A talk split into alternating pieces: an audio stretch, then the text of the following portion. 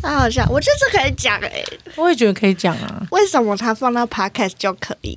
为哦，没有没有，这 这是我我是有立场的，嗯，所以这次可真的可以讲了吗？我们就先录啊！我现在心脏好大哥，而且你知道我们今天的主题是真的要开始讲心理学的东西，我现在心脏会更大颗。好啊，那我就讲，然后你看要不要剪这样好子。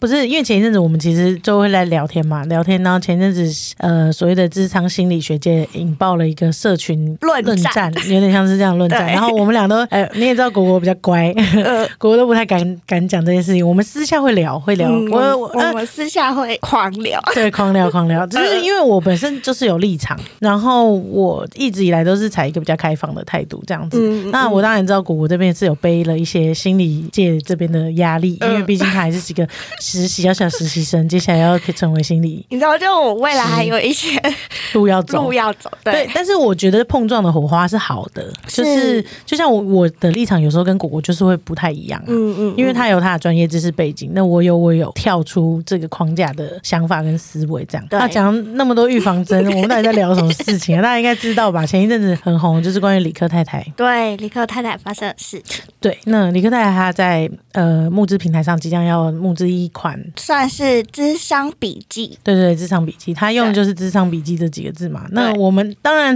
事情是风波已经稍微过去了，然后也是我的观点上是顺利落幕了啦。意思就是说，这个事情就是告一个段落。但是在这个事情起来的时候，我们中间是有讨论过一次的。对那大家有想听这个讨论吗？我是不知道啦。如果你们有想听讨论，我是可以讲啊。我是比较没有包袱的那个人。我偶包比较重，因为毕竟这个 是我本行。我觉得我们两个讨论这个有一点有趣。嗯，你对，你知道为什么吗？就是虽然我不是理科太太这么有名，理科太太真的很有名，她本来就是一直处在一个比较具争议性的状态，因为她每次拿出来那高材生，然后又这么优秀、这么精英，那大家一定会、呃、不免说一定会呃酸葡萄心理。但是我觉得她真的是我自己觉得她真的是很厉害的人，她有商业头脑，然后可以把她的专业知识跟她想要创品牌的东西弄起来，所以这点我是非常 respect。真的，他真的很厉害。对，以一个 influencer 的操作，嗯嗯我觉得他是非常厉害的，嗯就是有一个影响力的人，真的那不止他有影响力，他有专业知识嘛，所以以一个我是超级小的，有要在往社群方向走的这个人，所以我是可以看见这件事情的优点的。当然，同时我也可以了解像果果这样子专业知识的人，为什么会对这件事情有不一样的看法，所以我才说这件事情我们讨论是有趣得我们很。值得讨论，因为你站的视角跟我站的视角刚好就是两两个专业的讨论。对对对对对，完全不好啦，我今天把这心理学什么故事盖上啦。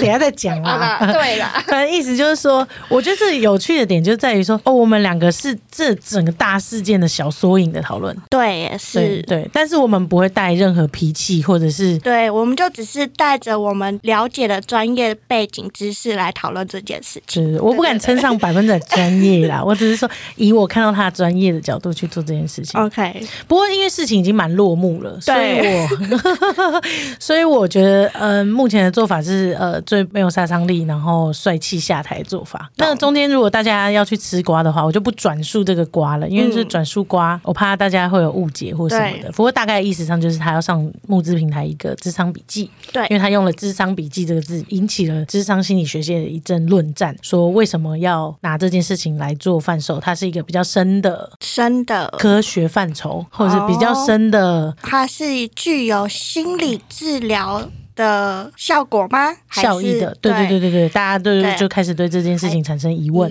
疑疑虑这样子。嗯，不过这个智商笔记，它的出发点是因为他曾经接受过这样子的帮助，然后他把他自己的状态整理成笔记，然后把它做出来，然后把它变成一个线上募资的课程去做。那现在因为线上募资课程实在太红了。哦，对啊，真的是蛮红的。我站的立场一直都是，我相信专业知识，只要你有办法把它变成卖卖给别人的东西，为什么知识不能赚钱？嗯嗯嗯嗯嗯嗯，我我我是我是这样想，就是你有能力跟条件去卖一套百科全书给我，或是嗯如果你要成为我的顾问，然后我相信你的东西，然后你想要卖一套东西给我，我是觉得这个事情是没有问题的。可是谁来把关这件事情，就是可以讨论的。嗯。嗯，这是我的观点。懂，对我的观点，相较于智商专业，真的还是比较中性的。就原因是因为我能够理解智商专业他们在意的关于心理治疗的架构，或者是说个案的本身的故事都不一样，所以它不能类推到每一个人身上。我自己的观点就是，我也认同知识是可以透过个人经验，然后传播出去，让更多的人知道。但是我自己不是很喜欢专业霸权。懂。或者是说，因为我有这个专业，我有这个能力，只有我可以做这件事情。当然，治疗是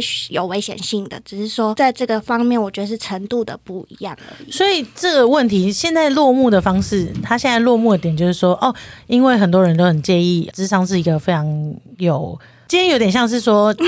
我自己我自己的感觉上啦，有点像是说，哦，今天如果是有个律师，他出来贩售一套律师课程，教你怎么规避法律问题，或者是说怎么保护用法律问题保护自己，嗯然后推出一系列线上课程，这件事情就成立。可是今天如果只是一个我对法律有兴趣，有兴趣的人，然后曾经被法律帮助过，然后他自己有钻研，但并没有考上律师，然后他开了一个线上课程，告诉都说专业法律建议，你你该知道的法律课。如果是这样子，那所有律师就会跳出来说：“哎、你这不专业，你又不是律师，你怎么可以讲这件事情？”嗯。现在的感觉有点像这样吧？现在感觉比较像这样，然后唯一比较呃有争议性的地方，是因为心理治疗算是医疗相关的，嗯会可能会有伤害性的的疑虑出现。哦，所以说今天我换个话讲的话，就是说，今天嗯我有个医生，就是我，哦对对对我今天是某个，今天是医生，然后我今天因为呃，我具有专业背景，所以我来告诉大家说，哦，你该吃什么东西，不该吃什么东西，你应该要怎么样的医疗背景，然后你要怎么靠这些专业的医学知识来去拯救自己，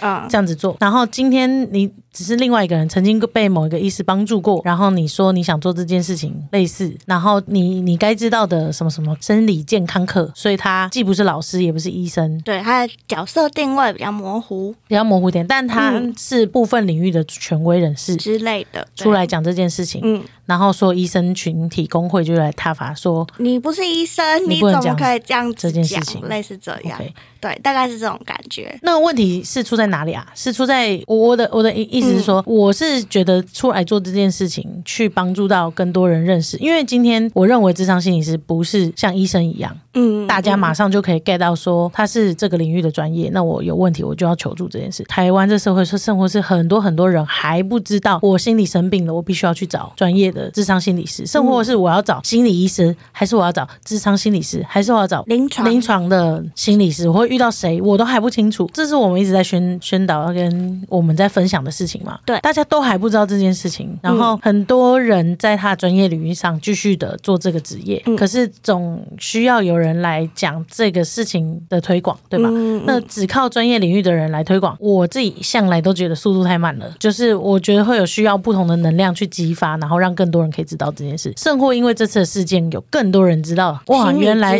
心理治疗跟智商是心理咨商是这么专业跟这么严谨的，必须被得看待的一件事情，它就达到另外一个层面的效果。虽然是呃很多人受伤害的，嗯 但是它就是得到了一个推送的效果嘛。对所以我的想法是会是说，没有这样子的人来嗯做，那怎么做？那我觉得大家可以说他哦，就想赚钱，或者是想做这件事情，但我觉得可以讲解决方法。还很多人给了专业意见啦，给了解决方法啦，所以在还没有解决方法之前，你刚刚说的一些霸权的只是踏法，那我就会觉得比较没有那么支持。嗯但是有些人是除了讲这件事情之外，他有给解决做法，是。我就会觉得，哎，那是可以讨论跟延展的空间。其实我的看法还蛮宏观一点点看，因为我觉得这件事情有被先拿出来讨论，代表社会开始有重视这样的议题了。嗯，然后，其实理科太太她只是一个某种形象的缩影，因为她现在具有人气嘛，然后他很容易被大家，他的一举一动都有可能被大家检视。嗯嗯，然后合不合不合专业伦理这件事情也有可能被讨论，没错。所以我觉得这个东西是台湾社会对于健康意识的一个缩影的讨论。嗯，所以我不会觉得这件事被拿出来讨论是不好的，或者是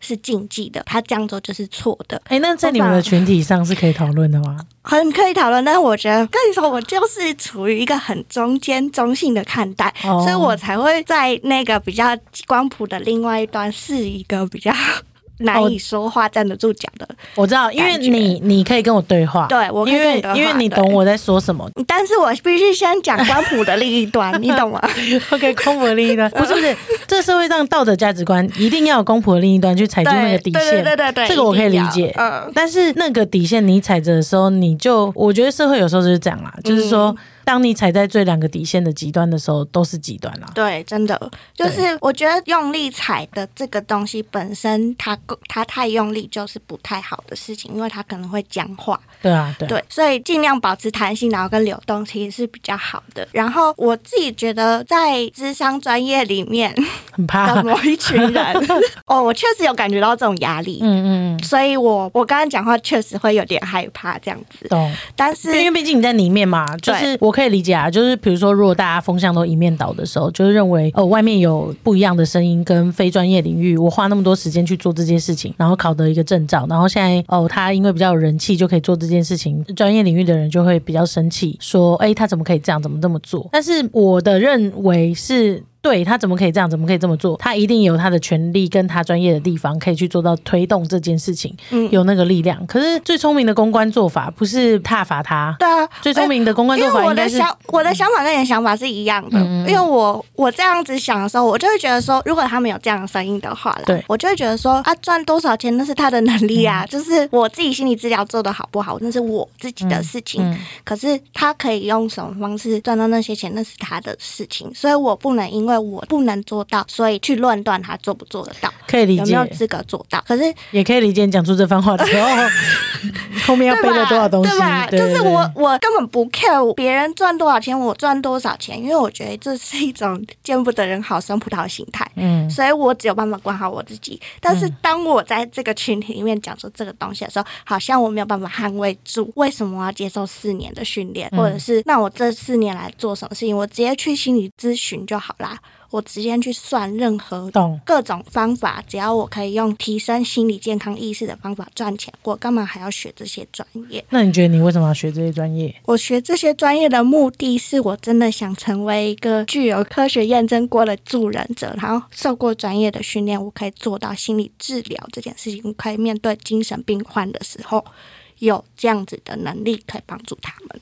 我觉得你讲的非常好，不是嗯。因为这中间我不乏会挑战果果，问一些果果的问题，因为我知道关于知名公众人物没有具有智商效益，然后去推广智商课程的弱点在哪里，嗯。我真的知道，因为我觉得用智商这样的词，就是这次事件最烧起来最最核心的的问题题，对。对，所以我就会有其他的疑问冒在我的眼前。对。就是说，OK，那界限到底是什么？因为我们要先厘清界限，我们就可以去做接下来的讨论嘛。真的。所有人的目标都是推广，心理健康意识，对吧？就是我希望大家可以意识得到对，我相信李克太太绝对也是。嗯，因为她身心饱受这样子的受伤过，她被帮助过，所以她想这么做这件事情。嗯当然，同时我做喜欢的事情还可以赚钱，何乐不为？我觉得这是太棒的事情。但是，但是他做这件事情到底踩到哪件事情的底线？那这个线很明显的出来了，那。就可以讲嘛，对不对？对所以我就有在中间，因为答案还没出来之前，我在中间有不乏问果果一些问题。我说，嗯那今天我如果我是占星师呢？对啊，我 就在想这件事情啊。如果如果今天，等我如果呃如果今天我是我我我今天是那个出书的，嗯，然后我是讲一些心灵鸡汤大师，对我去卖线上课程，可不可以？对，那如果我今天是讲占星的，我讲星座，然后我讲说人类图，我讲说。这方面的事情可不可以？因为我我的认知是，只要占星大师他可以讲的很厉害，然后我愿意相信他，我愿意花这笔钱去做这件事情。对啊，我就是对对我是资本主义的人，很，抱歉。我知道，我我知道问题点出在哪里。所以果果果果那时候就回答我一个问题，OK，嗯我就接收到了，那我就知道问题的核心到底在哪里了。问题点就是他用了“智商”这两个字，嗯然后他的呃邀请方式也比较像是智商的口吻。嗯，那这个东西很容易造成其他人的混淆，因为在智商上面其实是有法律效应的，嗯就是说我必须得拿到心理师的执照，甚或是我是已经有心理治疗的认证，我开我才可以做智商这件事情。明白。对你当时回答我的方式，我觉得也很棒。那时候果果回答我的事情，他是直接跟我说，哦，你问的这个问题很好，这个问题就是我们第一堂课上课时候哦，对我我有我有回答这个问题，你有回答这个问题，你说说看。我当时回答唐的时候，我是说啊，这件事情其实让我想到，因为他刚刚讲了很多助人者的类型这样子，然后我就突然间想到说，其实我们在智商的第一堂课的时候，老师要我们去想的就是什么是典型的助人者。什么是非典型的助人者？我是第一次听到典型助人者跟非典型助人者是果果跟我讲的，因为这个是有被归纳的，这要上过课才会知道的。我觉得，我觉得说哦，这就是我很乐于想要知道的事情。对，那所以刚刚你觉得什么是？典型跟非典型的感觉，在你的认知里，因为老师那时候他其实没有说什么是典型，什么是非典典型，他只有说，请你们去访问一个非典型助人者。哦，嗯哼，依照我刚刚的呃事件发生的始末，然后再加上 我觉得这针对这件事情的归类，就是在社会架构之下，有没有受到管道正规管道的认同的，都会被归纳为典型的助人者。是对，所以说。护理师、呃，医师、律师，或者是他用不同形态的去帮助。这个人的状态，呃，甚或是心理师，所以他们这些都归纳为典型的助人者。对，那非典型的助人者，因为我觉得帮助人真的有很多种形态，有时候你被帮助到的状态跟你的样貌都会在不同的情况下出现，而且你根本也不知道你什么时候会真的帮助到一个人，对，或者是什么时候你被帮助，对对对，这是真的。所以这是为什么宗教，对吧？我们现在要越画越大吗？神父、修女、牧师，这都算呐。但神父。神学院啊，哦之类的，他有 如果他们有科学认证的话，那就是分成典典型就是就变典型。对，所以如果有瑜伽认证的教师，嗯哼，他也可能是典型，因为我在我的理解类的，嗯，对吧？对，所以只要你有专业证照或是这样子的方向，你说你有专业证照之后，你就是典型的，对吧？那么非典型的话，就是哦，在这个范围范畴以外，比如说很多探讨灵性的灵性的大大。师、大师、国师，或者是呃牧师，对不一样的状态之下，呃，这是我所理解的。所以你一讲完非典型跟典型，我就我就 get 到了，你就 get 到他们的争议了。那就是核心最大的核心的对，因为这跟你的提问有比较相关的分类。那你觉得老师叫你们做完这堂课，去理解非典型跟典型助人者最大用意是什么？就是要不要考心理师的证照啊？为什么？他会带我们去探讨证照的意义是什么？嗯，那你得到证照意义是什么？我认为它是一个体制下的产物。嗯，然后我认为这个是一个专业的考核，没有错。就是说我带有这个证照，我有经过考核之后，我有资格可以做医疗相关的事情。嗯嗯嗯。那在台湾的法律上面来说，我也必须得带着这个证照，我可以去才可以去执业。嗯，那这是我对证照的定义。就是说我必须得完成这个会员的认证，嗯，我才可以参与这个游戏规则。这样讲，就像考猎人执照，就像之前说的，对啊。但是你真的考到之后，你就成为成为猎人了吗？好像也真的是助人者了吗？对对对，而且并非真的有执照的人才叫做可以真的帮助到人，因为我觉得。很多人他其实没有执照，可是他一样可以同理对方，然后帮助对方。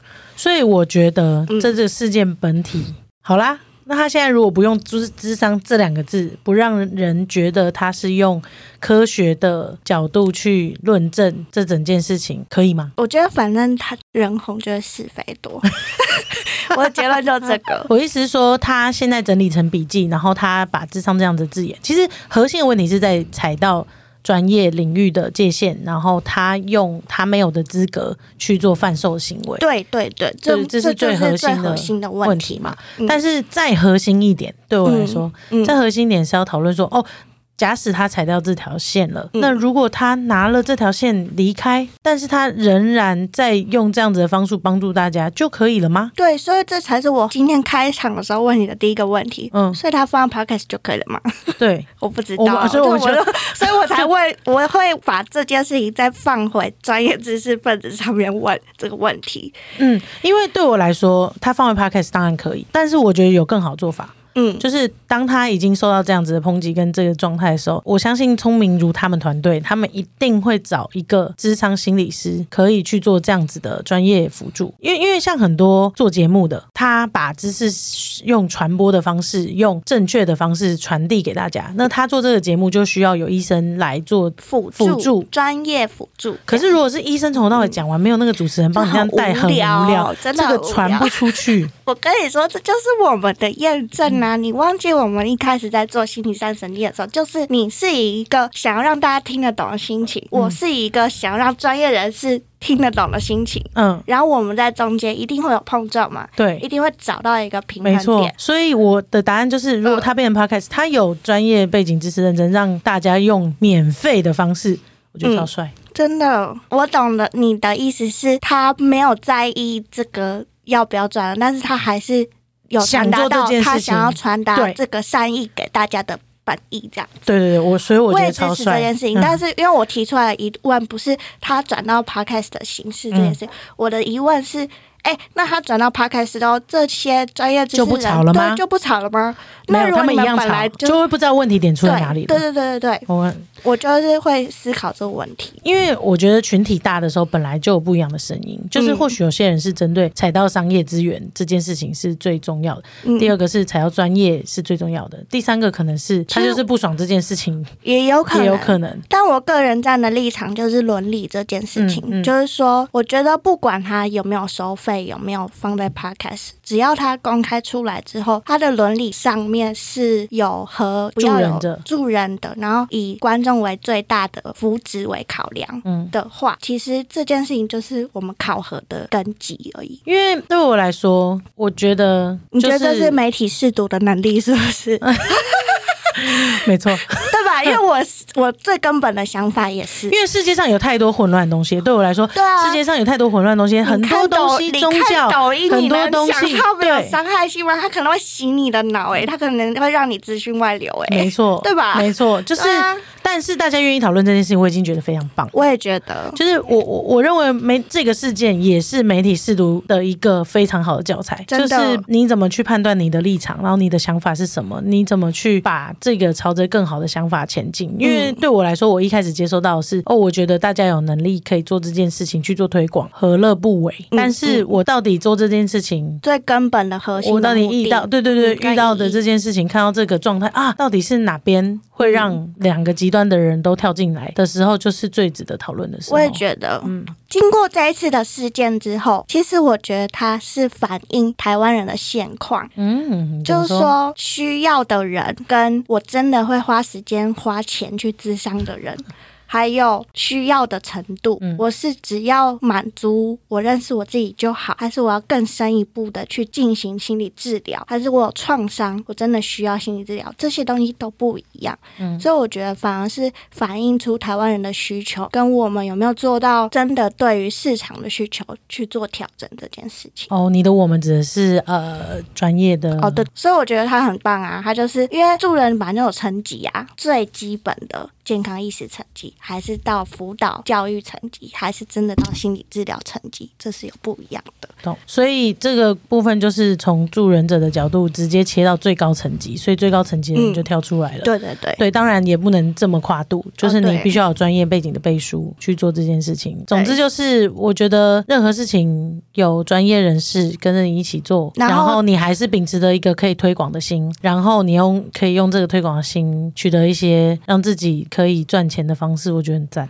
我也觉得今天算是我们的小闲聊，这事情就是顺利，呃目前算是落落幕幕了，对，落幕的方式就是它会变成一个不收费的方式，把它放在公开的 podcast 平台上面，让大家可以一样知道这样子的笔记。我们的目标是一致的，对吧？就是我们想要让更多，我不是说我跟李克太太啦，我是说我跟跟你，对对对。嗯，如果李克太太有听到这集，也然后也觉得很愿意找我们姐妹的话，我们也是可以哦。我也很喜欢，而且他们最近换新的办公室，我觉得感觉坐在那边很赞。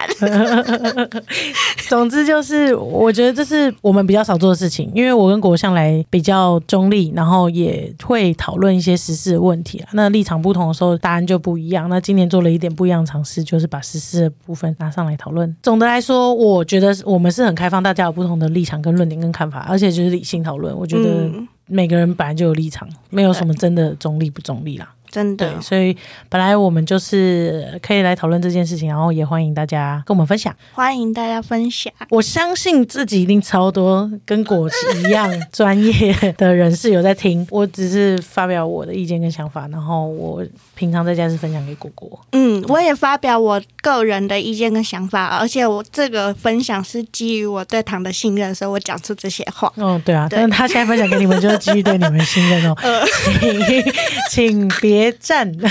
好了，那今天就到这边，我们下次见，拜拜拜。拜。